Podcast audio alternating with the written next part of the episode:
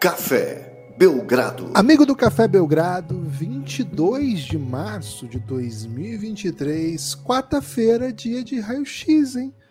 Uma das tradições aí que começaram nesses últimos meses e tem se mantido, hein?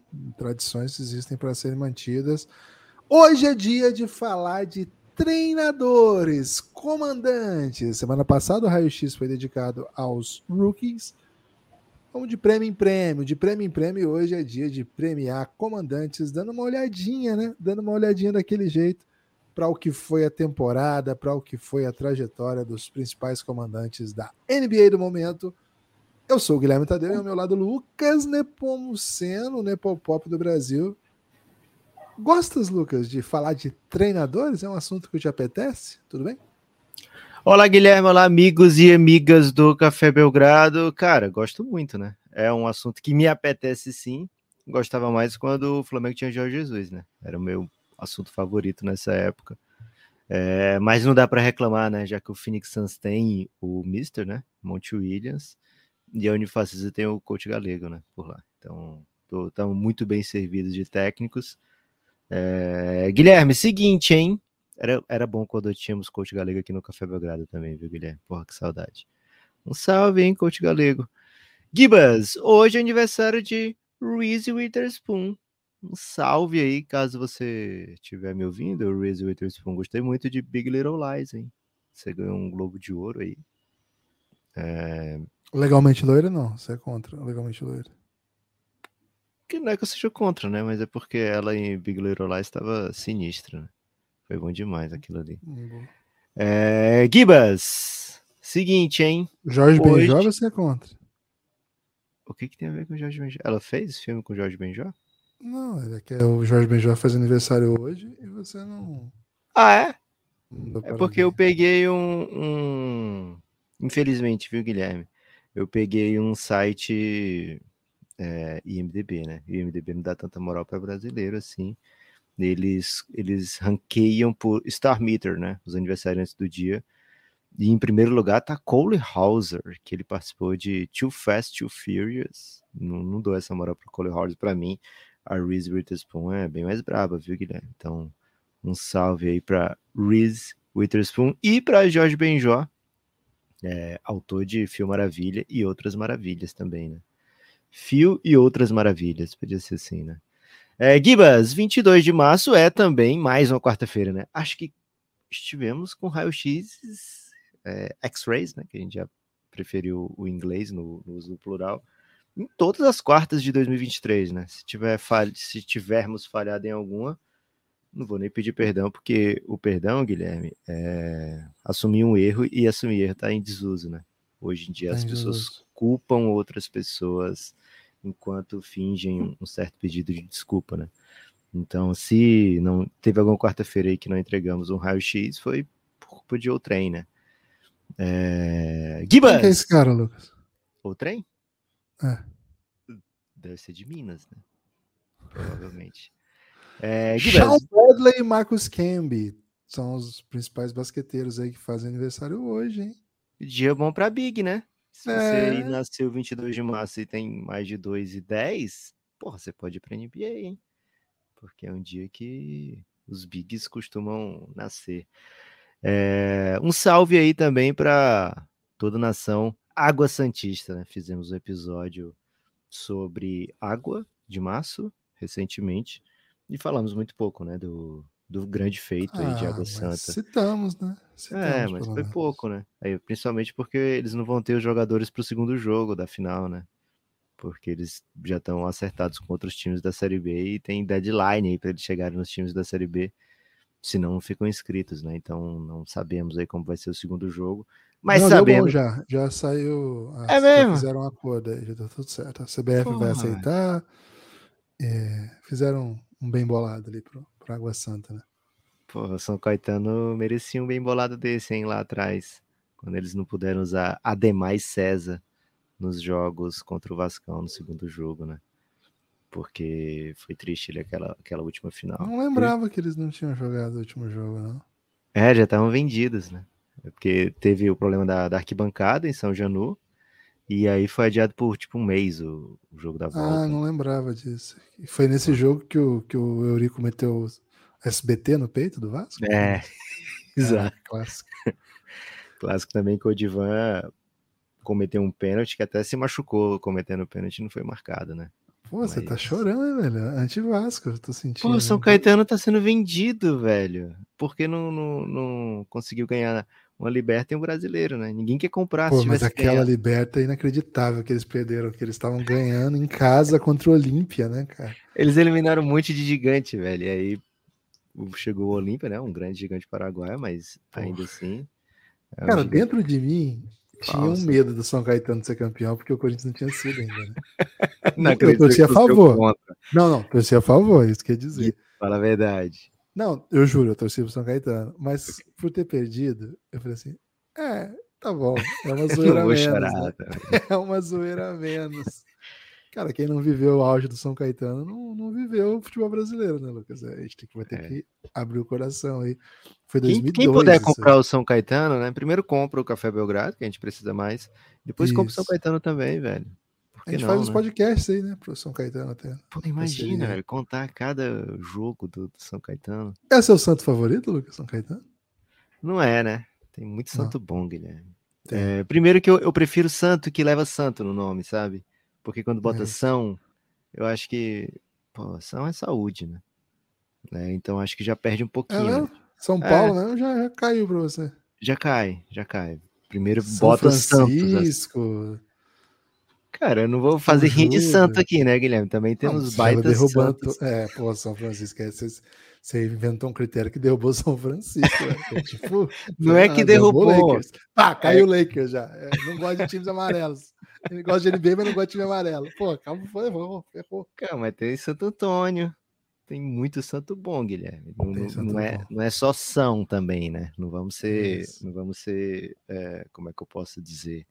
Ser pai de Jesus para você não importa, né? Porque o São José já era, né? Não, não, é que não importe, Guilherme. Você perguntou os meus favoritos, né? Inclusive São Judas Tadeu é um que fica bravo comigo toda vida que a gente tem esse papo, né? Mas é porque santo, leva santo no nome, para mim tem esse precedente, sabe? E aí a culpa, ah, a culpa é da língua portuguesa, né? Em inglês é diferente, pô, mas infelizmente, é, ou felizmente, né? Sou brasileiro. Guilherme, como íamos dizendo, né? É, fizemos esse, esse preâmbulo para dizer que, cara, técnico não é santo, né? A gente combinou tudo isso para chegar nesse assunto. Técnico não é santo, mas às vezes opera milagre? Interrogação, né? Porque a NBA hoje tem. Cara, vamos falar a verdade aqui, Guilherme. Vive um auge técnico e tático é, desde a sua criação. Né? É, o, quando a gente assiste. Assina jogos, embaixo, assina embaixo. Quando a gente assiste jogos do passado, a gente fica. Fica assim, cara, porque querendo gritar com os atletas. Pô, espaça essa quadra, né? Pelo amor de Deus, né? Por que, que vocês estão um em cima do outro aí? É, então, assim, a evolução é clara, a evolução é notória, não é à toa, Guilherme, que ano após ano a gente se depara com estatísticas como: ah, esse ano o melhor, time, melhor ataque da história é o do Dallas, do, do, do Rick Carlisle e Luca Doncic. Daí ano passado foi a vez do Nets, né? O Nets foi o melhor ataque da história e ponto, né? O melhor offensive rating da história. É, e esse ano o Kings vai superando o Nets do ano passado e vai se tornando o melhor offensive rating da história. Né? É, então, assim, os ataques estão cada vez mais eficientes, mais eficazes, o espaçamento, na verdade, a qualidade dos jogadores é, macetarem bola de qualquer lugar da quadra ofensiva né, proporcionaram um espaço para os técnicos é, trabalharem que antes não tinham, né? E sem falar que a gente tem cada vez mais mentes brilhantes pensando no basquete, né? Vivendo o basquete, respirando o basquete, procurando ataques e contra-ataques, né? Pontos e contrapontos. Então, é natural, é normal que a evolução leve a gente para esse ponto, né? Onde é, cada posse é, tem um valor eu ia dizer inestimável, Guilherme, mas tudo agora é estimado, né? É, tem um valor que precisa ser mais de um ponto por posse, senão foi, foi dramática essa posse, né? Vamos procurar outra alternativa, né? Se, se você, em numa, numa jogada média, consegue menos de um ponto por posse, vamos procurar outra jogada, né? Essa não está sendo eficiente, essa não está sendo eficaz para o que a gente precisa fazer, né? Então é de fato um, um auge técnico e tático é, é, que a gente consegue ver em números, mas é, existem ainda grandes técnicos, grandes nomes do passado, né, que são difíceis de ser superados, tanto pelo que conquistaram, que a gente não pode é, dizer, ah, o que foi conquistado naquela época não vale, né? Diferente. Outras épocas, outras é, outras dificuldades, né? Outras conquistas que são super válidas e, e memoráveis e precisam ser comemoradas sempre, né? Né? Mas acredito sim, viu, Guilherme, que temos hoje grandes técnicos, né, grandes comissões técnicas e qualquer cara que não não trabalha, não entrega um nível de excelência, é cobrado, né? Então a gente vê um, um, uma régua muito dura para ser técnico hoje na NBA, né? De repente, o seu amigo Nate McMillan, pô, não, não pode ser técnico de NBA porque ganha só 52% dos jogos né, que, que disputa. Então, não é mole ser técnico hoje na NBA. E temos grandes, viu, Guilherme? Temos grandes técnicos. Agora, hoje, é para falar do nosso ballot aqui, né? Do, da nossa nosso quinteto de técnicos que superaram as expectativas ou que foram que serão por nós considerados os melhores técnicos da temporada, não quer dizer que sejam os técnicos que a gente gostaria que tivesse no nosso time, né, Guilherme? São dois assuntos diferentes nesse momento, né? São, são dois assuntos diferentes. Eu queria só sublinhar a dificuldade de você conseguir esse emprego né, de head coach da NBA. Pra você ter uma ideia, Lucas, nomes que estão no mercado hoje, né? Assim, estão no mercado, assim, não tem time para treinar hoje. Mike D'Antoni, lendário técnico da NBA, relevante até esses dias, né? Kenny Atkinson, Eu. não tem time. Também Você não, não tem time? Né? Então, Lucas Nepomuceno. Mark Jackson, técnico, cara, nunca mais, né? Ninguém apostou no Mark Jackson se cita muito, por exemplo, Frank Vogel, campeão da NBA. Não faz tanto tempo assim, né? David Orger, lembra quando ele era o próximo grande técnico? Pô, não foi, né? Terry Stotts, baita campanha no, no, no, Blazers, né? Assim, campanha incrível no, no Blazers, uma longa carreira relevante e nada. Dentre outros, né? Tem outros é, outros que são auxiliares, que todo mundo espera, né? Quando vai ter sua chance. E aí tem uma lista gigantesca, né? Que vai de Sam Cassell a Becky Hammond, passando por, por outros tantos nomes que a gente já menciona. Né? Então, assim, olha a lista de caras que nós estamos falando aqui, né? E outros que a gente não conhece ainda, né? Porque, por exemplo, Charles Lee. Todo mundo fala do Charles Lee, que vai ser um baita técnico, sempre é citado em entrevistas, mas não foi, né? Dessa vez ele era o outro nome, o o time do Hawks preferiu o Queen Snyder, né, para demitir meu amigo Mike McMillan aí, que a gente comentou. É, enfim, o que não faltam são pessoas de olho nos, nessas vagas. Então, para ter uma vaga dessas, olha, não é fácil. E para fazer temporadas boas na NBA, depois de conseguir uma vaga dessa, também não é fácil. Então, os caras que nós vamos falar aqui são são grandes personagens da NBA, né? independente se vão ser premiados ou não. Lucas, primeiro prêmio, ó concurso, Greg Popovich, pior campanha da liga, 19,52, né? Uma das piores, hoje já tá terceira pior. Mas ele sempre é premiado no Belgradão, né? Então, parabéns, Greg Popovich, você venceu mais um prêmio aqui no Belgradão. Pode mandar DM aí que nós vamos entregar para você. Mas hoje nós não vamos falar de Greg Popovich, não. Mas só para lembrar, né, que quando a gente até começou a fazer prêmio, fazer, falar de prêmios, né, lá atrás, técnico do ano a gente não discutia. A gente sempre falava, é o Greg Popovich. Para nós, o maior da história. Mas, Lucas, acho que tem dois técnicos essa temporada que acho que não são bem diferentes, claro, mas que pertencem mais ou menos à mesma família de caras que estavam desenganados pela medicina, voltaram e estão aí agora entregando campanhas muito acima da expectativa com relação às suas equipes. Estou falando do já citado Mike Brown e estou falando de Tim Thibodeau. Cara, honestamente, dois caras que eu não achei que. Dois técnicos, dois nomes que eu não achei que voltaríamos a, a abordar de maneira elogiosa por um tempo ou para sempre. Impressionante um, um comeback, né? O retorno, assim, a, a virada desses caras, desses, desses personagens. Gostas, Lucas, de, de veterano mostrando seu, seu valor? Assim? Vira uma sériezinha Netflix? Gibas, não só gosto, como corporativistamente tenho que apreciar e difundir, né? Porque agora nós somos veteranos, né? Olha nossas caras, né? Olha nossas barbas brancas, né? Mas para falar cabelos brancos, eu ia falar cabelos brancos não, não, rola, né? Porque só ia ver os seus.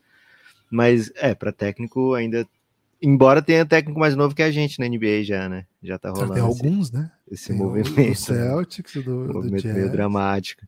É, mas Gibas, sim, Mike Brown e Thibodeau, eles talvez tenham vivido assim.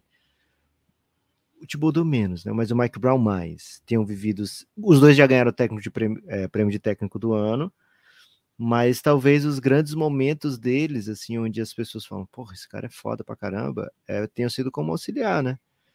É, o Mike Brown foi técnico do ano antes de ser um auxiliar fodão, né? Tem essa, esse caminho inverso ao do Thibodeau, que foi técnico do ano depois de já ter sido aclamado como auxiliar fodão do Doc Rivers, né, uma das chaves para aquela vitória do Boston Celtics, e aí vai para um Bulls, é, encanta, e depois as pessoas começam a questionar, vai para o Timberwolves e aumentam as questões, e depois ele ganha técnico do ano de novo, né, pelo Knicks, é... mas ainda assim foi um, um técnico do ano daquele autoral, digamos assim, que se espera do Thibodeau, né? Aquele outro técnico do ano dele pelo Knicks. Agora, Guilherme, ele tá assim bem cotado na KTO. Lá na KTO ele seria o quinto, né, da lista para técnico do ano. É, mas com algo que a gente falou aqui no, no, no podcast de Raio X do New York Knicks, que não tem tanto tempo, né? Com um offensive rating que não cheira a Tom Thibodeau, né? É uma temporada onde a defesa do Knicks é mediana e o ataque é explosivo, né? O ataque é poderoso, o ataque é eficiente, o ataque é moderno, né? O ataque é agressivo. Então é algo que a gente não costuma ligar ao Tom Thibodeau, né? Mas é preciso é, dar o braço a torcer quando... Aliás, Guilherme, essa expressão dar o braço a torcer... Pelo amor de Deus. Isso, quem, isso quem precisa ser essa? analisado, certo? É, é... Ah, vou dar o braço a torcer. Por quê, velho? Só tipo, disso. Torce meu braço tá aí, né? Torce meu braço aí, né? Tô errado, torce meu braço. Cara, é, me parece que é algo assim daquele. É, de, de. Não sei se, se é masoquismo. Chega a ser masoquismo, Guilherme? Dar o braço a torcer? Ou é mais assim uma, uma um autoflagelação. A ideia do masoquismo, a ideia do masoquismo, pelo que me lembro, foi muito tempo que eu não estudo masoquismo, mas pelo que me lembro, tinha a ver assim com a entrega da dor e sentir prazer na dor.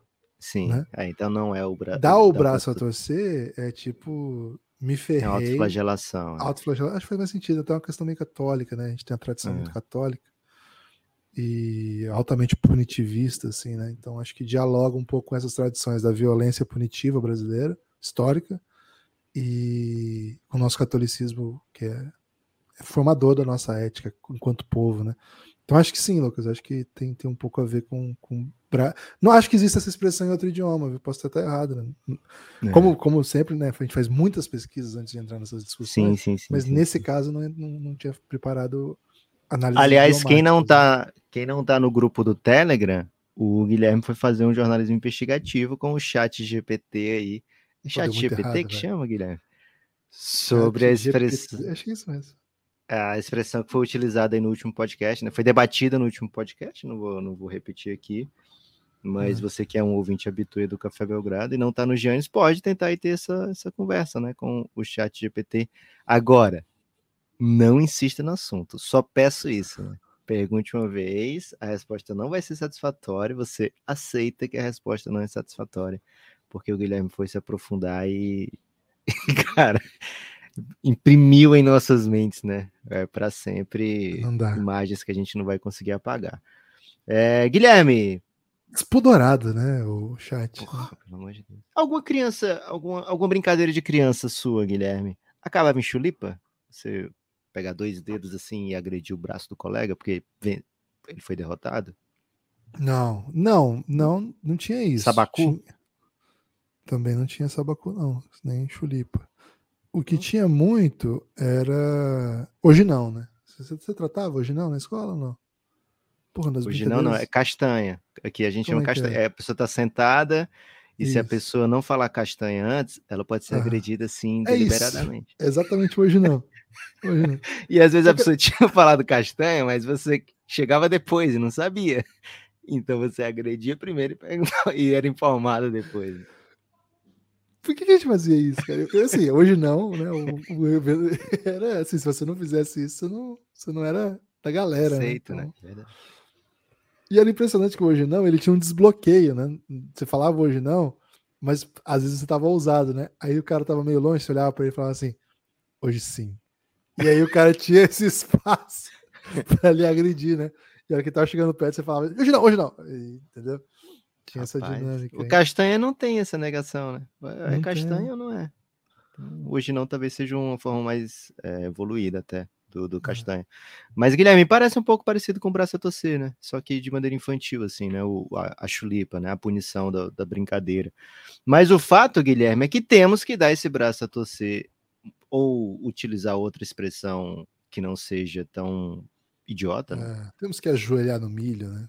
Como fazem. Porra, só pode isso, não, não tem um jeito. Dizer que estamos errados, nós estivemos errados. Sem, sem terminar em flagelo.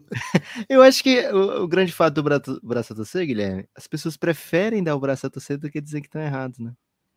É acho é, isso, é isso, né? Eu acho que é isso. Acho que é exatamente isso, né? As pessoas não conseguem assumir seus erros, né? Mas de uhum. fato, né? Knicks e Kings estão muito satisfeitos com as escolhas recentes, né? É, nenhuma dessas duas escolhas foi celebrada aqui no Café Belgrado como algo assim, nossa, que massa, né? Tom Thibodeau no Knicks ou Mike Brown no Sacramento Kings. Mas hoje a gente vê que, de fato, né, são ótimas opções.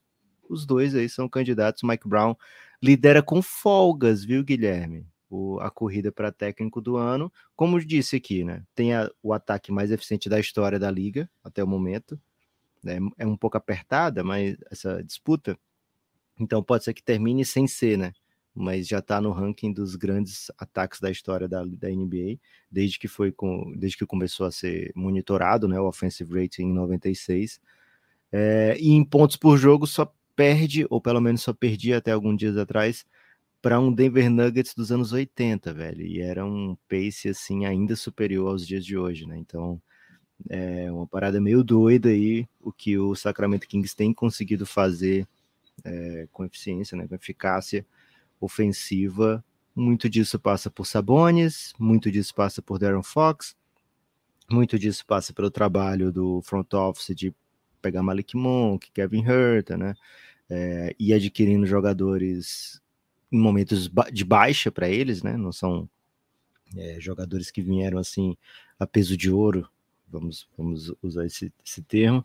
Então, um bom trabalho de maneira geral, mas muito, muito, muito passa também por Mike Brown e Leandrinho, né, Guilherme? O Mike Brown trouxe Leandrinho, não foi à toa. O, o, o Golden State Warriors criou um, uma cultura de basquete que certamente passa pelos seus principais jogadores, passa pelo modo como o Curry se porta em quadra e fora dela, passa por tudo isso, mas também passa, passa por um, um jeito de ensinar basquete, de desenvolver jogadores e também de jogar, né? Acho que isso ficou muito claro. E para muita gente era, como que eu posso dizer, era impossível de se repetir. Né? Não, não, não, não tem como ser o Golden State. É o time que joga mais um tipo de basquete mais diferente do que todo o resto da liga, né? Você vai ver mesmo hoje números, estatísticas, maneiras de jogo, eles jogavam de um jeito muito peculiar, sempre jogaram de um jeito muito específico e a contratação de alguns, né, alguns membros dessa comissão técnica, entre eles aquele que era considerado o principal assistente técnico, Mike Brown, mas não é só ele, né? Ele traz a galera dele, entre eles o Leandrinho. Acho que isso deu uma deu assim uma responsabilidade pro, pro Sacramento no sentido de velho, nós estamos trazendo um técnico old school para jogar um tipo de basquete que a gente espera que se implemente, que seja inovador, que seja ofensivo, porque as referências que nós temos recentes, né, do, do Mike Brown, ele foi assistente do, do Golden State de 2016 a 2022, né? Foi muito tempo e períodos muito bons, né? De, do Golden State. Então, essa, essa, essa contratação não gostei na época, não me pareceu interessante e estava redondamente enganado, né? Nessa vez o Sacramento não deu o braço a torcer, Guilherme. Deu o braço a torcer, deu o braço a torcer o Sacramento não só. Se bem que eu falei que tô errado, né? Na, na sua tese, se eu falo, não preciso dar o braço a torcer. É por isso, eu tô te protegendo para você não dizer isso. Não, já, já, já falei já. Você falou? E, e o que o Mike Brown estabelece, primeiro, é o fim da ideia de que ele era um técnico especialista em defesa, porque ele acaba de entregar um ataque. Quem puder, né? Quem puder voltar e ouvir o nosso, nosso episódio de raio-x especificamente sobre o Sacramento Kings, a gente disseca esse ataque do seca não é bom, né? Porque se a gente o raio-x, a gente não quer dissecar. A gente faz o raio-x desse sistema de jogo do, do Sacramento Kings e Eu te falei aponta, que era problemático isso aí. É, aponta um, um, grande número de similaridades com o Golden State. E, claro, grandes diferenças, porque não é o mesmo time, não são as mesmas peças, não é o mesmo, não é o mesmo centro de gravidade do time, né? O Golden State até tem um pivô que que faz o mão-mão para os seus principais arremessadores aparecerem, mas não é assim que o time gera suas vantagens, né? E a aceleração que o, que o Sacramento consegue com o Darren Fox, o Golden State não tem, não é esse modelo de jogo. Mas no geral a gente vê muita similaridade, embora com muita especificidade também. Então, tem muito de Golden State nessa, nessa, nesse Mike Brown, não teria como não ter. Não teria como não ter. O cara faz, fez seis anos seguidos lá no Golden State. Chega, entrega e entrega muito. Entrega muito. Um técnico que a princípio parecia ter ficado no ostracismo, mas construiu sua credibilidade sendo assistente do, do grande Golden State nos playoffs do ano passado chegou a ser técnico, né? Durante o, o playoff, e o time não, não, deu bom, né? O time tomou um sacode, e aí todo mundo falou assim: pô, foda, né? Sacramento contratar o Mike Brown, o Mike Brown tá aqui apanhando, né? O Sacramento nem tá no playoff, tá perdendo. Mas olha aí, né? Uma campanha maravilhosa. Acho que é o favorito, na, na, minha, na minha opinião, assim, viu, Lucas? Acho que. É o seu técnico do ano? É o meu técnico do ano. Acho que, acho que o Mike Brown é o melhor trabalho do ano ano 1 um, entregar uma sofisticação que ele tem entregue, entregado. E o número de vitórias, e no contexto né, de um time que basicamente não está acostumado com isso. Poxa, não é fácil fazer isso, velho. Não é fácil fazer isso na cultura do Kings, que é uma cultura de derrota, com jogadores que, assim, não se falava, né? Não se falava do Darren Fox como All-NBA. Não, não tava, não, não tinha essa é, discussão. não se falava do. Até. Não, e desse elenco, né? Não se falava de vários nomes aí, né? O Harrison Barnes já tinha passado. O Malik Monk teve um bom, bom ressurgimento no, no Lakers, mas você não aposta num cara que esse vai ser. É... Aí o Sabonis, sim, acho que é um, foi uma grande contratação, é um, um bom jogador. Ainda assim, a troca foi vista como bem polêmica, é, né? Pro lado muita gente não gostou. E você bota um calouro para jogar, jogar minutos relevantes, né? Quase todos os jogos titular.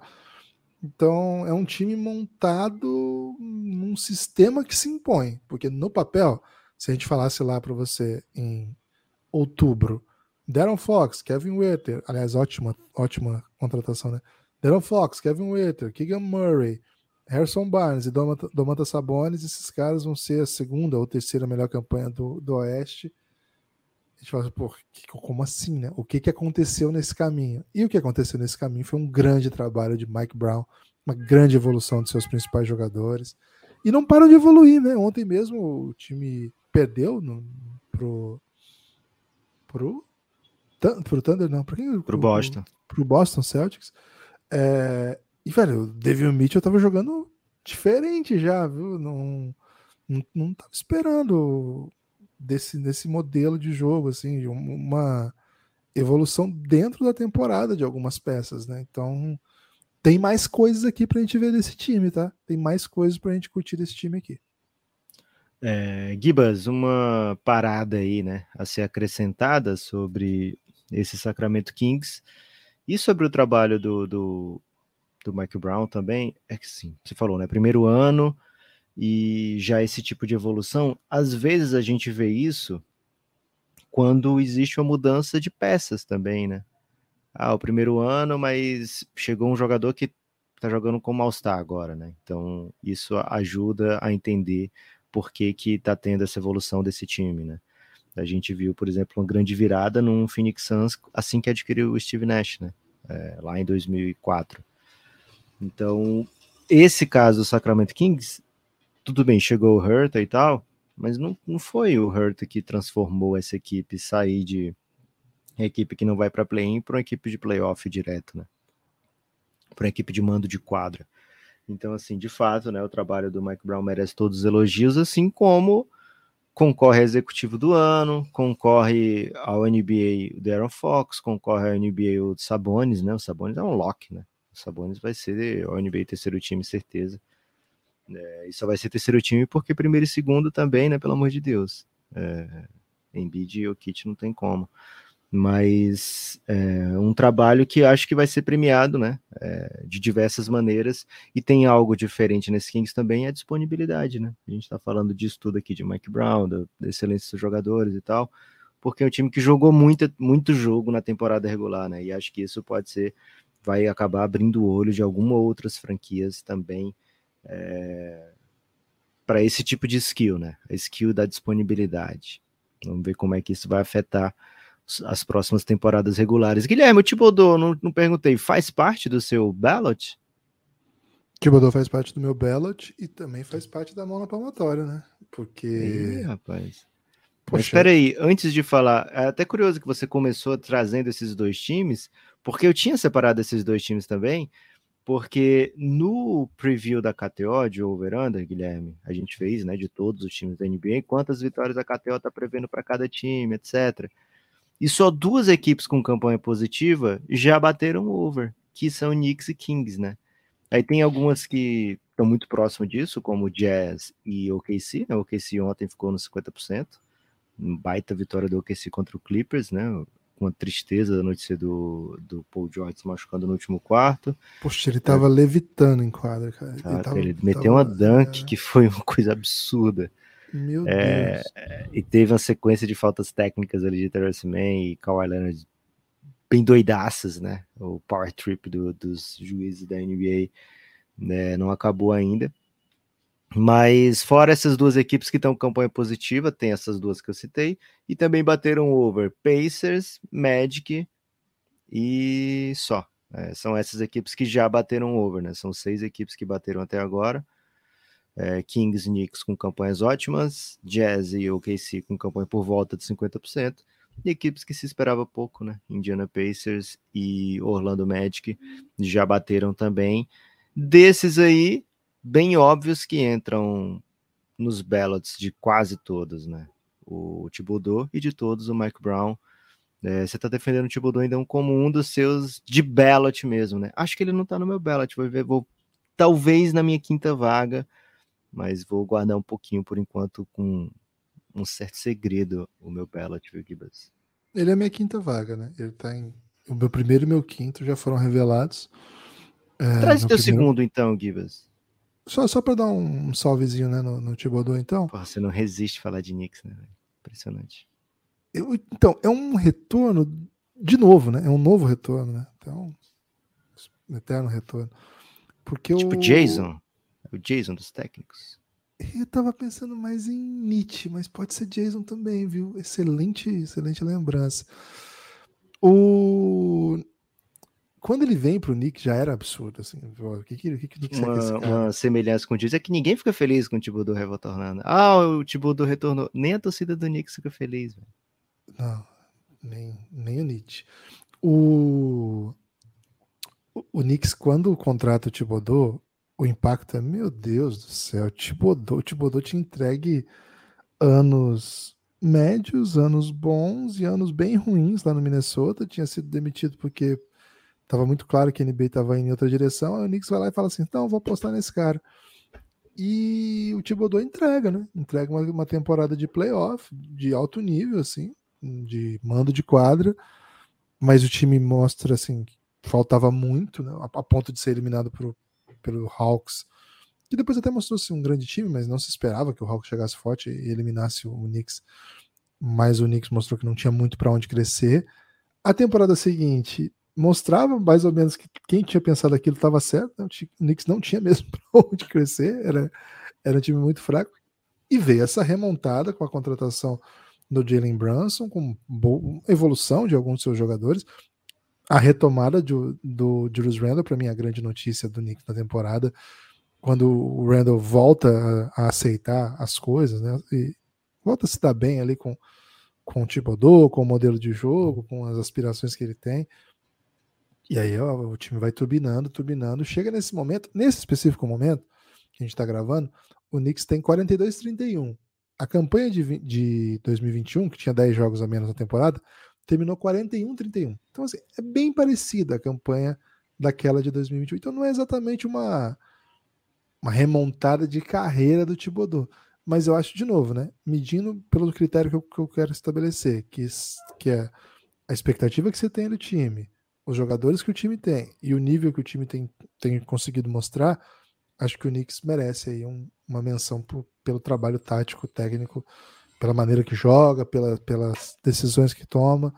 Então acho que o Thibodeau merece esse quinto lugarzinho. Boa. O meu vice, Guilherme, meu vice-campeão, ele na KTO, ele é apenas o oitavo, né? É, a KTO, ela não faz um ballot, né? A KTO fala assim, ó, a chance desse cara vencer. Então, uhum. é nisso que, que a KTO se baseia, né? E a KTO não vê chance, assim como eu também não vejo chance para Taylor Jenkins, técnico do Memphis Grizzlies, apenas o oitavo, né? Um odd 50 para 1. Mas para mim ele é o segundo melhor trabalho. É uma temporada muito complicada para você ser Memphis, né? É, porra, tudo que já rolou com o Jamoran, com o Dylan Brooks, com você lidar né, com, com esse, esses problemas extra-quadra. É um time que, ah, beleza, foi a segunda melhor campanha ano passado, mas é um time que perdeu duas peças fundamentais daquela segunda melhor campanha do ano passado, de Anthony Melton e o Kyle Anderson. Não veio ninguém que você diga assim, é, mas também chegou fulano, né? É, não, ele foi colocando um minuto para Santi Aldama, foi dando um minuto para o novato David Rory, né? Vai aumentar um minuto aqui, outro ali, etc. E a gente vê evolução dos jogadores, né? A gente vê evolução também do Taylor Jenkins. Então, assim, é um time que a gente está acostumado a ver vencer. Não vai jogar o Jamoran, que é um dos melhores jogadores do mundo. Não vai jogar o Jamoran. Beleza, vou continuar vencendo aqui. Não vai jogar o JJJ por um mês no, no começo. Beleza, vou, já vou me meter aqui nas primeiras colocações do Oeste mesmo assim, né? Então é um técnico que encontra a vitória, é um elenco que encontra a vitória. E assim, como você falou do do Kings, né? Você separa as peças individualmente, especialmente quando você vê que o Jamoran não tá jogando, né? É, e você fala, porra, mas aqui, então quem é que que tá carregando esse time aqui, né? O Jaron Jackson Jr. pegou All-Star e as pessoas ficaram indignadas com isso, né, Guilherme? Muita gente aí ficou xingando muito no Twitter, né, que o JJ era All-Star. Então, assim, é um time sem grandes estrelas óbvias além do Jamoran, mas que joga como se tivesse algumas, viu, Guilherme? E por isso vence e vence. É uma equipe que está sempre se metendo aí. Deve, mais uma vez, ficar com a campanha, né? Um seed 2 dentro do Oeste na pior das hipóteses, um seed 3, 3 né? Um seed, seed 3, né? Misturando inglês e português também gosto. Seed 3 é bom. É, então, mais uma campanha de sucesso para Taylor Jenkins. E assim como a KT, eu acho que ele não vai ganhar, mas aqui na, no meu ballot específico ele fica bem posicionado, viu, Kibas? No meu tá em terceiro, Lucas. Gosto bastante da temporada dele. Intrigante, hein? E é mais um dos técnicos que é mais novo que eu. E que você também, viu? Setembro de 84. Acho que essa aí Porra, passa pertinho, hein? É, mas Macetote, né? Mais um. Cara, é muito, é muito técnico mais novo que a gente. Ó, Cara, Mazula, será que o Taylor Will Jenkins... Hardy, Taylor Jenkins, tem o mais um, o Dugnaut, lá do, do Thunder. Danou. Giba, se ele ganhasse o, o técnico do ano, ele seria Taylor Jenkins mais famoso do mundo? Acho que não, porque a série da Amazon tá deixando a, a outra Taylor Jenkins muito famosa, né? Inclusive, não assisti os últimos três episódios, viu? Mas acho que. Eu, se você. Eu escrevi. Vou fazer o teste de novo, né? Aquele dia eu escrevi no Google. Pô, só aparece, só aparece ela. Botei aqui. Ele não aparece na primeira página do Google, Guilherme. Taylor Jenkins. Você tá falando sério? Tô falando sério. Segunda página? página ele aparece, hein? Na segunda ele aparece? Pra mim apareceu aqui em imagens, viu, Guilherme? Quando eu apertei a segunda página do Google, apareceu as imagens, a maioria era dele. Mas talvez seja algo muito específico para mim, viu? É, eu tô ainda aqui na segunda página, não tem ainda Taylor Jenkins. Tem Taylor Jenkins, né? Mas não o que a gente queria é... de ver, né? É a e a Taylor Jenkins Reid, que é a, a Taylor Jenkins famosa, ela tem um livro sobre tênis, cara. Então, Porra. talvez ela seja até maior do que ele no esporte. Então, como... se botar Taylor Jenkins esporte, pode ser que apareça ela. Vou ainda, fazer esse teste. Pera aí, Taylor Jenkins esporte. Não, Pô, pra mim apareceu ele, né? Porra. Mas o segundo ela... já é ela. é. Carrie Soto está de volta, e-book Kindle, Taylor Jenkins Reid. Os desafios da mulher no esporte. É isso. Boa. Gibas, tá quem é esse segundo, hein, velho? Você que tá ouvindo aí, deixa eu só pedir pro pessoa que tá ouvindo, Lucas. Você que tá ouvindo aí, já leu Taylor Jenkins Reid? Diga aí se ela maceta mesmo, se ela merece essa fama toda mesmo. Gibas, qual o over-under aí de tempo, anos, para que o Taylor Jenkins chegue na primeira página do Google? O problema é que a Taylor Jenkins Reid é muito nova, né? Ela vai continuar fazendo best-seller. Mas aí, se o Memphis for campeão, não é possível que ele não, não entre. Primeira página do Google, nosso, aquele que, que pega algoritmo nosso, mistura, talvez em 2025, Lucas. 2025? Torcer pra isso, viu? Taylor Jenkins, estamos contigo, hein? Poxa, ela é muito famosa. É impressionante o que essa mulher é famosa. Eu lembro que lá atrás eu já tinha Ela podia ser Taylor Reid, né, velho? Porra. É. O mais famoso livro dela é os Sete Maridos de Evelyn. Pô, aqui o, com, com dois maridos, a Dona Flor já, já fazia caos, né? Imagina sete maridos da Evelyn. E também, quando foi que o Jorge Amado escreveu, né? Dona Flor e esses dois maridos? A, a, a sociedade não estava pronta para sete maridos ainda, né? Imagine 2040, quantos maridos vai ter? nos, nas capas de livro. Guilherme, quem é seu segundo? Meia, meia. É de 66. Pensei que você ia dizer que era 66 maridos. O meu segundo. o meu segundo precisa, é, precisa ser Joe Mazula, Lucas. Fui de hum. Mazula. Joe Mazula, técnico estreante, pegou uma bomba, né? Pegou uma bomba treinar esse Boston Celtics que vinha de uma super temporada, campeão do leste, com técnico considerado promissor e que deixou a equipe em uma crise às vésperas do início da temporada, pode dar certo, pode dar errado. Mas o que ele conduziu aqui foi uma campanha muito legal. Nesse momento que a gente tá. Eu ia falar bacana, mas viu? Me controlei. Nesse momento Nesse momento que a gente está gravando, são 50 vitórias e 23 derrotas. Lucas, a campanha vai terminar melhor que a do ano passado. A campanha do ano passado do Boston, o recorte que deixou o Imudoka muito bem com, com a crítica e com o que fez foi do ano de 2023, porque até ali, Isso. até dezembro mais ou menos, até janeiro era, era 50%, né? Até 25 é. de janeiro, alguma coisa assim, era 50% a campanha teve até uma, um, um, fatídico ponto de virada que se comenta lá em Boston, que foi aquela declaração do Marcus Smart numa entrevista de que o, o Jalen Brown e o Jason Tatum jogavam individualmente, precisavam jogar coletivo. Foi uma entrevista que foi bastante comentada. O time estava no limbo. Eu lembro que a gente até fez um podcast e falou: pô, o Celtics está no limbo, velho. Não vai para lugar nenhum. Parece que tá travado, né? Um time bom, mas que também não tem muito para onde ir.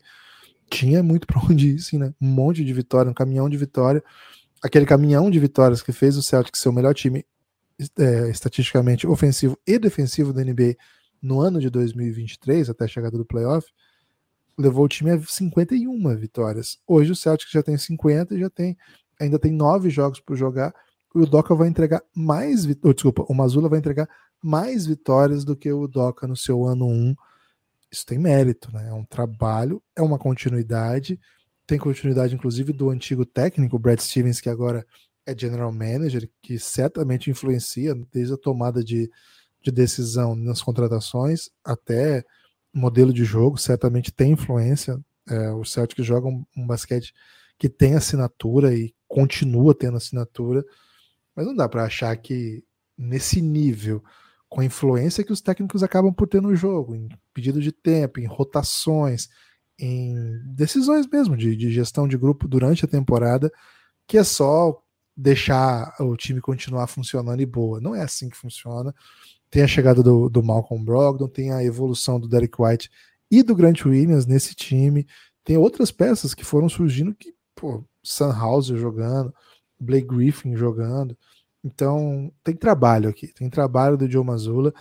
É estranho até dizer isso porque muita gente da torcida do Celtics torce o nariz ainda, né, pro, pro Mazzulla e responsabiliza, o responsabiliza por vários maus momentos da temporada, mas mesmo com esses ditos maus momentos, e, são, né, a sequência do Celtics era bem boa até um mês atrás, era bem maior do que essa, mas ainda assim o time está muito tranquilo, ainda briga, né, para ser o segundo lugar da, da conferência, acho que o primeiro disparou, mas se solidificou assim como como segundo lugar, tá, ainda mais com, com os últimos resultados dos Sixers, consegue colocar e colocar-se na briga. Hoje, hoje o time tem uma derrota só a menos, desculpa, uma vitória só a menos do que a melhor campanha da NBA. O problema são as derrotas, né? Tem três derrotas a mais. Então, no número de jogos acaba ficando parecendo bem difícil buscar, até porque o Bucks não é um time que fica perdendo o jogo. Mas isso significa basicamente que hoje John Mazzulla, um técnico estreante de 34 anos, caiu uma bomba no seu colo e ele está entregando a segunda melhor campanha da NBA. Para mim, isso é muita coisa. Celtics é muito difícil de, de, contornar. A gente teve a oportunidade, né, Lucas, de viver um pouquinho desse ambiente do Celtics lá no, no período da bolha, em que a, a, a, imprensa internacional podia acessar os ambientes ali de coletiva, de, de zona mista, né, suposta zona mista, mas pela internet, e todos estavam nessa mesma questão, né, nessa mesma dinâmica, e a gente aprendeu um pouco, né, como a imprensa de Boston é difícil e a de Filadélfia mais ainda. Mas é impressionante, assim, é como, como são ambientes pesados e o Mazula é muito novo e acho que é um grande trabalho. Nesse caso, não, não, é menos. Olha o elenco, olha a campanha. Já é um elenco que se espera grandes campanhas, mas fechei com o Mazula nessa aí, coloquei ele como o segundo melhor técnico da temporada, Lucas. Boa, Gibas. E tem coisa dele, né? Não é assim, ah, ele tá só fazendo o que o Doca fazia, né? Não, esse Celtics ele experimentou mais ofensivamente. É né? um time que chuta mais de 42 bolas de três pontos por jogo nesse momento, né? Em certo momento também estava na lista das, dos ataques mais eficientes, né? Um dos maiores offensive ratings da história, acho que estava em quinto até um dia desse, é, da, de todos os tempos, tá? Desde que foi, foi tava o Kings em primeiro e o Celtics em quinto, é, desde que, que, começou a ser analisado. Então, assim, é um ataque também diferente, né? Um ataque mais agudo do que o que foi é, durante a temporada no passado, né? Talvez pegando o que deu mais certo no ano passado extrapolando para um ano inteiro para a temporada toda, né? Mas de fato, né? É uma equipe que vence muitos jogos. E sim, Guilherme, a gente falou aqui recentemente, né? Essas, essas adversidades que o Boston encontra. E aliás, foi o técnico do Denver que falou isso logo depois que a gente falou no Café Belgrado, Guilherme. Provavelmente o Mike Malone escuta o Belgradão, viu? Salve, porque, Malone. Porque. Vamos ter que botar ele no ballot aqui, velho. Porque o Mike Malone, naquela sequência de quatro derrotas, ele falou: Cara, eu tô adorando que tô tendo essa adversidade agora nesse momento porque eu vou chegar lá no vestiário e vou descobrir quem é que tá lá para ir junto comigo, né? Quem é que é, quem é que é de verdade, né? Faltou meter essa, né? É... E de fato, o, né? O Boston Lázaro teve... podia ter essa quando nós perdemos pro Ituano. Ia ficar meio, pô, legal essa. e aí o, o, o Joey Mazula também tá, teve esse momento, né? Tá tendo, tá, tá convivendo com isso, né? Um momento de questionamento, de adversidade. Imagina se chega só em playoff, né? Então é bom que ele esteja passando por esse teste de fogo aí nesse momento, de encarar derrotas, de pô, fazer escolhas difíceis, né? Eu, eu boto o Marcos Smart no banco para o Derek White ou não, né? Derek White está numa das melhores temporadas da carreira, é um jogador que tem sido um dos melhores do Celtics em muitos dos jogos. É, e tá jogando mais que o Marcos Smart várias vezes, né? Mas eu tiro esse cara que é o símbolo do meu time, que é o, o meu coração em quadra, ou não, né? Então são escolhas difíceis que ele pode precisar fazer em playoff também. É, então ele tá tendo que conviver com esse tipo de coisa nesse momento, né? E é, tá no meu ballot também. Acho que seria meu terceiro ou quarto. vou colocar em terceiro aqui, viu, Guilherme? Para não ficar tão. Ficar com o top 3 igual, né? Ficar mais um, algo belgradão, assim, sabe? Corporativismo uhum. é, e união. Mas é um técnico que, assim, ainda tá engateando no mundo da NBA, né? Ele não vai sair dessa temporada aqui como unanimidade, da temporada regular, pelo menos, como unanimidade ou como incerteza em ninguém, né? Ele vai ser um técnico que, pô, legal, mas é, você chegou aí de uma maneira, digamos assim, não convencional, né? Pegou um time que era finalista de NBA e que as pessoas adoravam o técnico, né? Menos aqueles que, que estavam sendo afetados aí pelas coisas que o Doc estava fazendo. Eu acho que esses não adoravam. Mas é, ainda vai precisar continuar se provando, viu, Guilherme? O nosso querido Joey Mazula, diferente aí do Mike Brown, do Thibodeau, né? Que, pegaram lista já, e do, do Taylor Jenkins, né? É, o Joey Mazula ainda tá cru dentro do mundo da NBA. Mike Malone vai ter que entrar, né, Guilherme? Não é difícil colocar também. Deixa porque... eu só falar uma coisa. Péssima, ah. Péssimas entrevistas, Mazula, né? Bem insuportávelzinha as entrevistas dele. Bem insuportávelzinha. Guilherme, Nossa. ele é o que a gente pode chamar de jovem, né? Nossa, Já que ele é mais jovem chato, que a gente. Que cara chato. É, pro, pro, pra, pra ano de idade de técnico da NBA, ele é adolescente, né? Então ele tem esse, esse direito aí de, de ser. já é adolescente, Lucas? Cara, ela tem 11 anos, então ela é adolescente desde os 8, né? Porque hoje é assim, viu, Guilherme? A adolescência começou muito cedo. Me falaram que o dois anos é a adolescência do bebê, né? Então o Francisco ele tá muito adolescente. Boa. Give us! Mike Malone, escuta o Café Belgrado, provavelmente. É, é amigo da, da Jenna, né? Que é amiga do Café Belgrado, conhecemos lá em Recife. Então, já tem dois de dois aí para entrar no nosso ballot. E é a melhor campanha do Oeste, né? Então, 3 Ela de 3. Que a gente boa também, né? 3 de 3. É isso. 3 de 3 para Mike Malone entrar aqui no ballot. É um trabalho, é uma campanha daquelas que pode ganhar aquela faixa dos pais. Parabéns, você fez a sua obrigação, né? Mas também merece aqui o crédito, né? É, conseguiu Aliás, falando insuportávelzinho, acho que o Michael Porter pro Júnior pode ser insuportávelzinho também, viu? Nossa, tem toda a pinta. É e consegue conviver com esse tipo de, de coisa, né? Com trocas, né? Com Bones Harden, mas tem um o BMVP no seu elenco, tem um retorno de peças importantes. É um trabalho assim que não é uma surpresa, mas pô, tá dando certo, né? Líder do Oeste, que é mais o quê? Tem que premiar o cara. Tem que premiar. É nos coloca assim, tem uma dificuldade, né? Porque o que nós vamos fazer com o Coach Bud, né? Inclusive, sempre elogiamos aqui. É. Vai ter a melhor campanha. e tá Ele cabe na minha ainda, né? Na sua não cabe que você botou o Tibbs. É, eu não tinha colocado o Mike Malone na minha, né? Então tira o Mike Malone e bota ele, pô. Bota o Coach Bud. Deixa, não, o Coach Bud então vai ficar na quarta na minha e o Mike Malone na sua. Isso. Então beleza, né? E aí, aí você fica sem o Tibodô, beleza? Eu já, eu já tava sem o Thibodeau mesmo, Guilherme. Tô tranquilo com isso. Então tá. Vem o Coach é... Bud aqui na minha. E assim, dois casos assim de. Não é surpresa, né? São campanhas parecidas e, e histórias parecidas, né? É. É, você espera assim que o time que tem o Jokic e tem retorno de, de Jamal Murray, que tem retorno de Michael Porter Jr., que tem Aaron Gordon, que tem um bom elenco, né, complementar o Jokic, é, e outro time que tem o Yannis, Drew Holiday, Brook Lopes jogando o que tá jogando, é, enfim, Chris Middleton de volta. Você espera excelência desses times, né? Não é uma grande surpresa, mas ainda assim são esses times que estão entregando né, as melhores campanhas. É isso, não é fácil entregar na NBA, né? Um nível muito alto. E a campanha do Milwaukee tende a ser a melhor da NBA. Deve terminar como melhor da NBA. Existe a possibilidade de não, mas deve terminar como melhor da NBA. É um, é um grande trabalho, de novo, né? Não é a primeira vez que ele faz isso. Tá virando rotina, né? Do... Cara, imagina ser rotina sua ser a melhor campanha da NBA não é fácil, não, né? Isso é coisa de técnico grande, técnico histórico. E não estava... tem o respeito de ser um técnico gigantesco, né? É curioso mesmo. O coach Bud cresceu num ambiente em que vencer era comum, ele era assistente técnico do Popovich de, dois, de 99. Não, 97 ele chega lá, chega junto com o Tim Duncan.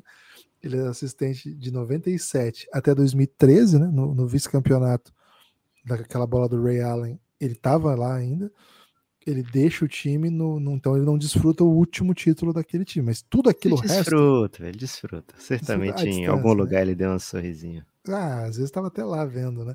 Então assim, desde que o Tim Duncan pisou na NBA, então Tim Duncan com David Robinson, depois Tim Duncan com Manu, depois Manu Parker Duncan, depois Kawhi, todo aquele período de 50 vitórias do Spurs, ele estava lá como assistente, assistente relevante, não era assim quinto, sexto, não, assistente ali da, da primeira linha.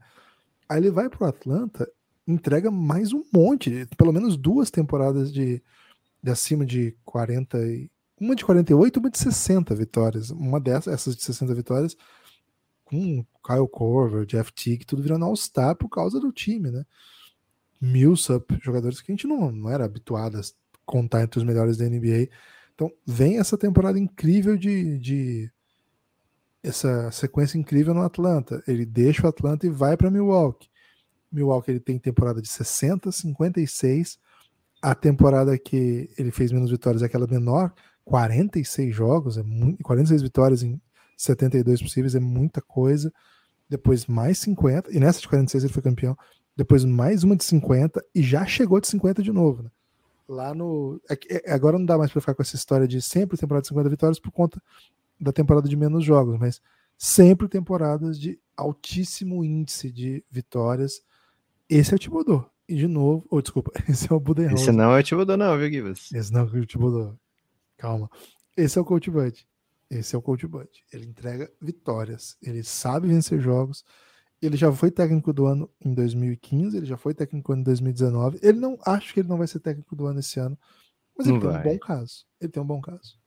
Tem um bom caso e que pode se tornar ainda mais impressionante, né? Caso essa equipe do Milwaukee meta uma sequência grande, né?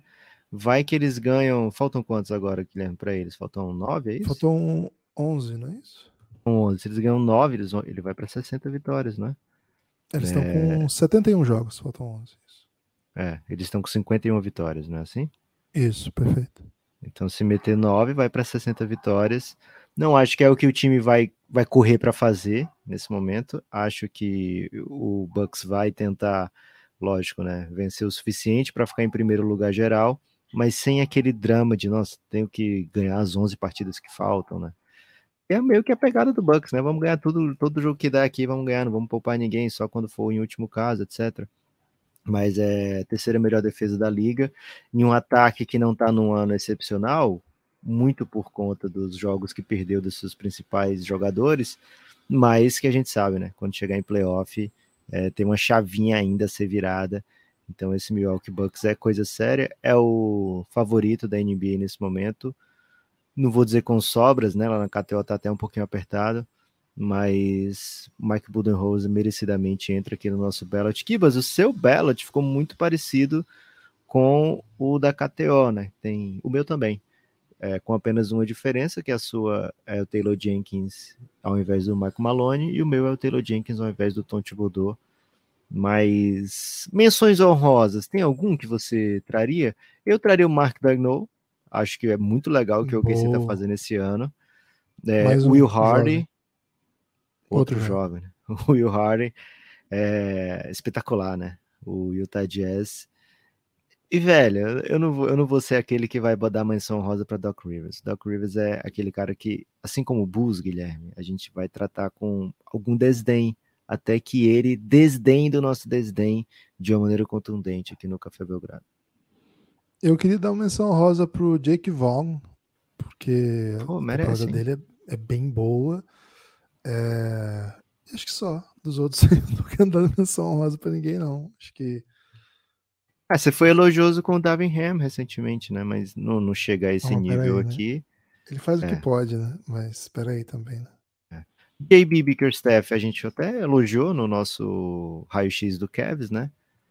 É uma Mas, boa menção, menção é, é, não sei também se eu, se eu tô impressionado com o Kevs, assim, com o número de vitórias do Kevs. Eu tô, acho que é um número dentro do que a gente espera. Eu não tô assim, nossa, tá ganhando mais do que eu achava que ia ganhar, né? É um baita time que tem por ali. Mas é um Nepo hum. Baby, né? Então tenho que defender aqui os Nepo Babies, viu, Givas? É isso. Enquanto isso, acho que tem ausências, né, para se comentar, né? Eric Spolstra não tá no debate, Nick Nurse não tá no debate. É... Steve Kerr certamente não tá no debate. Jason Kidd, meu Deus do céu. Jason Kidd era um dos favoritos antes da temporada começar, né? Tava por ali, tava na briga. E hoje é um dos favoritos para ser demitido, né? Outro que era bem candidato, Willie Green, né? Com o Pelicans. Nossa, não aconteceu nada, né? É, mas aí acho que foge um pouco dele, né? Você sabe que ele tá uma vitória só atrás do play-in, né? Eu sei, a gente tem, tem trazido esse debate aqui, né? Com, com certa frequência, que tá doideira pura. E a, vamos falar um pouquinho de ontem, Guilherme? Antes de falar de ontem, vamos falar de coisa boa? Vamos falar de apoiar o Café Belgrado? Opa, isso é coisa boa demais cafébelgrado.com.br, você entra lá, se torna um apoiador do Café Belgrado, pagando apenas R$ reais por mês, ou o plano indicado, pelo menos por mim, o plano de R$ reais por mês, que dá acesso ao quê?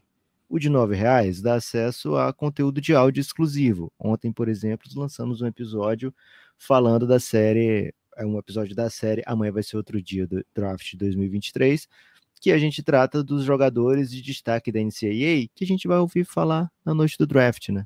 Esses jogadores que estão vivos aí na disputa do March Madness, né, do Sweet 16, é, foram debatidos no episódio de ontem, que já está disponível para apoiadores, né, o chamado O Doce 16, e são jogadores que a gente tem uma certezinha, viu, que vão ser chamados na noite do draft boa parte, a gente focou principalmente naqueles que, for, que estarão na loteria do draft, né? Então são jogadores que vão ser relevantes dentro da NBA. Né? E essa é uma série que trata do amanhã, né? Jogadores que vão chegar e vão fazer barulho na NBA daqui a um tempinho, né? No caso, falta pouco tempinho para isso. Três meses já vai ter draft, velho. Tá chegando. É, mas além dessa série, tem um monte de séries, né? Ah, eu gosto de ouvir histórias do passado. Pô, a gente tem o Reinado, que conta toda a trajetória do LeBron James. A gente tem El Gringo, que conta histórias de estrangeiros do passado, né? Dentro da NBA, aposentados. Né? Inclusive tem brasileiro, um episódio sobre brasileiro. É, mas tem grandes, grandes nomes, né? Tratados ali. Tem Belgraverso, que é uma das minhas séries favoritas, porque trata de futuros alternativos, né? Enquanto trata também de futuros que aconteceram, né? Antes da Marvel, né? Isso. Antes da Marvel. Traz Não sei se é antes, talvez seja concomitante, né? Antes de eu ter assistido Marvel. Boa. É, que a gente fala, por exemplo, se o Harden fica no OKC, né? A gente trata esse tipo de coisa, uma conversa que a gente gosta de chamar de uma conversa de bingo de bar, né? É, que vale a pena de, de, ser escutado. E muitas e muitas outras séries, o Guilherme coloca sempre na descrição desse episódio, né? Do episódio que vai para o feed, o tanto de episódio que tem por lá. Então, dá uma olhada aí na descrição do episódio, onde você estiver ouvindo, e tenho certeza que alguma série ou algumas vão te interessar demais, mesmo que você não saiba o que significa, né? Por exemplo, Fadinha. Pô, se você não assinar agora, sabendo que tem uma série chamada Fadinha, eu não sei nem o que pensar de você, viu? Mas certamente pensarei coisas boas, né? Porque eu penso que você é uma pessoa que pode sempre evoluir. É, Guilherme, fala aí um motivo, apenas um, para a pessoa apoiar hoje o Café Belgrado. Senão o Café Belgrado vai acabar. Apelou muito bem, Guilherme. Gosto desse tipo de apelo. As pessoas Mas têm é... que saber a verdade, né? As pessoas têm que trabalhar com a verdade. verdade mesmo. As coisas, é. A vida não tá fácil, gente, de verdade. Eu e o Lucas, é a gente estava planejando aí cobertura de playoff e fomos. E o, o assunto de alguma maneira chegou em desespero e aflição, né? De, pelo, comitê pelo amor de Deus entrou em ação e falou: parem de, de pensar no futuro. Né? É então, gente, é o seguinte: né? o Café Belgrado é um projeto de mídia altamente dependente, mas que tenta entregar conteúdo frequente. Né? Acho, que, acho que essa é uma das chaves do que é o Café Belgrado. A gente, ao mesmo tempo que entende que as pessoas gostam, e até por isso a gente faz, se não gostasse, não teria por que a gente fazer, mas a gente entendeu também que a melhor maneira de que a gente consiga criar esse vínculo é entregando muito conteúdo, né? Fazendo com que você venha com a gente sempre. É, então acabamos estabelecendo isso. Acho que, é, acho que é bem raro, né? Programas de basquete diários não sei se já existiu, assim, talvez em Franca, né? Na Rádio Franca, sei lá.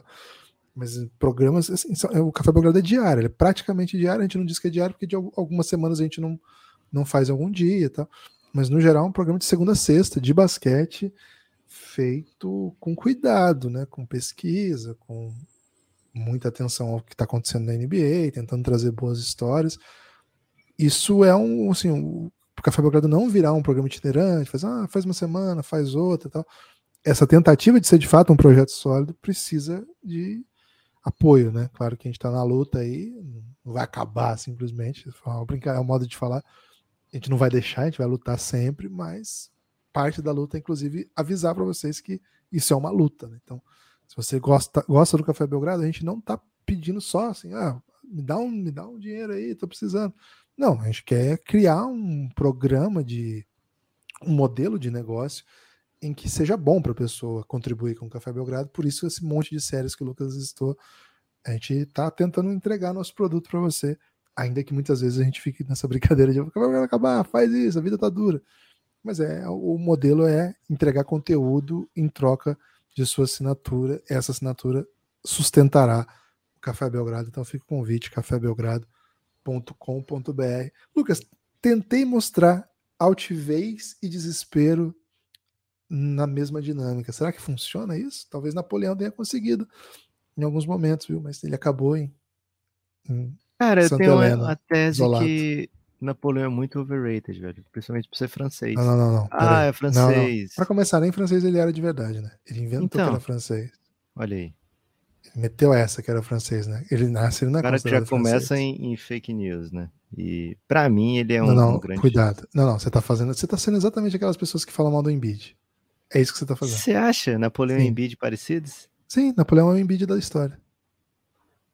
Ah, Guilherme, não vou comprar essa não, viu? Napoleão é um Embiid da história. Não, não é Ele compra, tem um maior né? aproveitamento, assim, de entre. Tranquilamente. Porra. Caralho, velho. Ele teve algum companheiro como o Simmons, assim, que, pô, também não deu para ganhar porque tinha um Ben Simmons da história ao lado dele. Sempre tem, né? Sempre tem. Talvez não seja tão, tão impactante assim. Casou né? com brasileira? Não chegou a casar com brasileira. Esse não escapou é. um pouco isso, né? Tá vendo? Refutado. Tem destaque final? Guilherme, tem um destaque final sim, que é falar justamente, né? Passar pela rodada de ontem, que deixou ainda mais em xeque, Pô, né? Desculpa, desculpa, desculpa. Um abraço pro Rafael Nascimento, velho, o apoiador que chegou ontem, né? Rafael Nascimento, Valeu, Rafa. muito apoiador obrigado. Apoiador da inclusive, hein? Rafa, você comove nosso coração de maneiras que não sei nem dizer. Imagina se você não tivesse assinado, hoje eu não estaria falando o nome de ninguém aqui, ia ser pura tristeza e não ia ter nenhuma não ia ter nenhuma altivez. Desculpa, Lucas. Pode falar da rodada de ontem. Rodada de ontem deixou ainda mais em xeque né, a participação do Los Angeles Lakers na pós-temporada. O Lakers não jogou mais uma vez e está fazendo mal danado para o Lakers, viu, Guilherme? Porque dois dias que não jogam e vê e ficam vendo aí seus adversários ganharem muitas partidas, né? O Thunder venceu oito dos últimos dez jogos e agora tem uma campanha de 50%. Está virtualmente empatado ali com o Golden State Warriors e com o Dallas Mavericks na briga pela sexta posição, que é a última que dá vaga no playoff direto. O Clippers perdeu para esse OKC, né? Avisei ontem aqui que seria um grande jogo e de fato foi. É... Mas o Clippers não perdeu só o jogo, né? Perdeu também o Paul George e com isso aumentam as questões sobre esse Los Angeles Clippers. Não está descartada aqui que o Clippers passe por perrengue nessa reta final de temporada, viu, Guilherme? São jogos duros que o Clippers tem pela frente. É, o Pelicans, com a vitória fácil sobre o Spurs, empata com o Lakers, né? São duas equipes com 35 vitórias e 37 derrotas. Só qual a diferença? O, o Pelicans joga amanhã contra o Hornets e o Lakers joga hoje contra o Suns, né? Então são adversários em prateleiras diferentes o Suns não vai ter o Aiton mais uma vez, né? Então acho que o Lakers entra com um pouquinho de favoritismo para esse jogo. Mas assim, tá super empolgante essa briga que passa pelo play, briga por play-in, mas que ao mesmo tempo é uma briga por playoff direto, né? É uma briga muito aberta, com muitos competidores, e que a expectativa que a gente tem é que, cara, vai ter gente chorando literalmente na última rodada da temporada querendo uma vitória, porque essa vitória é a diferença entre sei lá e sei lá, pode ser uma diferença entre você ir direto para playoff, dependendo do, de uma combinação de resultados, e você ficar de fora até do play-in. Então você não tem mando de quadra em nenhum jogo do play-in. Tá muito, muito apertado. O sexto lugar, Golden State, tem 36 derrotas. O décimo primeiro, Lakers. Décimo segundo, Pelicans, tem 37 derrotas, né? Uma derrotinha a mais apenas. Então, cara, intenso, muito intenso. Muito intenso, muito intenso. Lucas, estou querendo trazer como destaque final uma questão aqui, viu? Até para o nosso, nosso corpo de. Chat GPT? De ouvintes que ficam até o final. Sabe que os ouvintes eles vão saindo, né? O Café Belgrado tem um, um, bom índice de retenção, segundo consta. É isso que mostra aí se o, café, que o seu podcast tem ouvintes fiéis ou não, né? Se eles ficam até o final. E esse é um teste, né? Se ninguém responder o que eu vou dizer aqui agora, Pode ser que os números mintam, né? Mas, ô Lucas, tava pensando em criar aí uma competição de enterradas dos ouvintes do Café Belgrado. Você acha que, que, que vinga, velho? Um Slam Dunk Contest aí dos ouvintes do Belgradão? É, são enterradas literais ou enterradas literárias? Hum, o comitê, pelo, do, pelo amor de Deus, vai, vai avaliar, né? Mas ele não é contra nenhum tipo de enterrada, a não ser, sim, que, que caminhe para coisas mais perigosas, né? Mas, de maneira geral, assim, slandunkzinha, né? Meter uma dunk, pode ser, pode ser tabela oficial, pode ser tabelinha de casa, que o que vale é a criatividade, né? Eu sou aquele jurado que Cara, quero quem... saber de cambalhota, quero saber de pataquada. Ontem no Giannis, é, eu tô perguntando, tô contando isso aqui para saber se vale, né?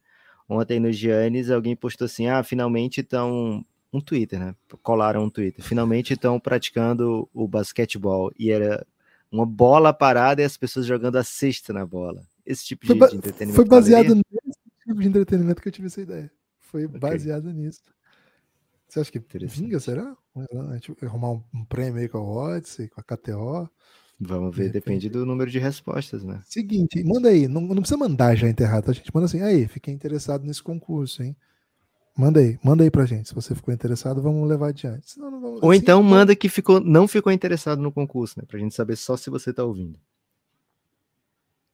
Mas aí, às vezes, a pessoa ouviu e não quer também chatear, né? Não, pode, pode não mandar nada daí. Pô, agora o Spotify tem um negócio. Não, você tem que ouvir na orelha. Mas assim, se eventualmente você estiver no Spotify, ele fica perguntando coisa para você aí, né? Eu vou perguntar lá no, no negócio. E aí, macetas um, um Slam Dunk Contest? Acho que okay. vou fazer isso, Lucas. Ele, o Spotify fica mandando eu mandar pergunta pro povo. Um salve, hein, pra todo mundo. E pras ideias. Um abraço, Gibas. Até.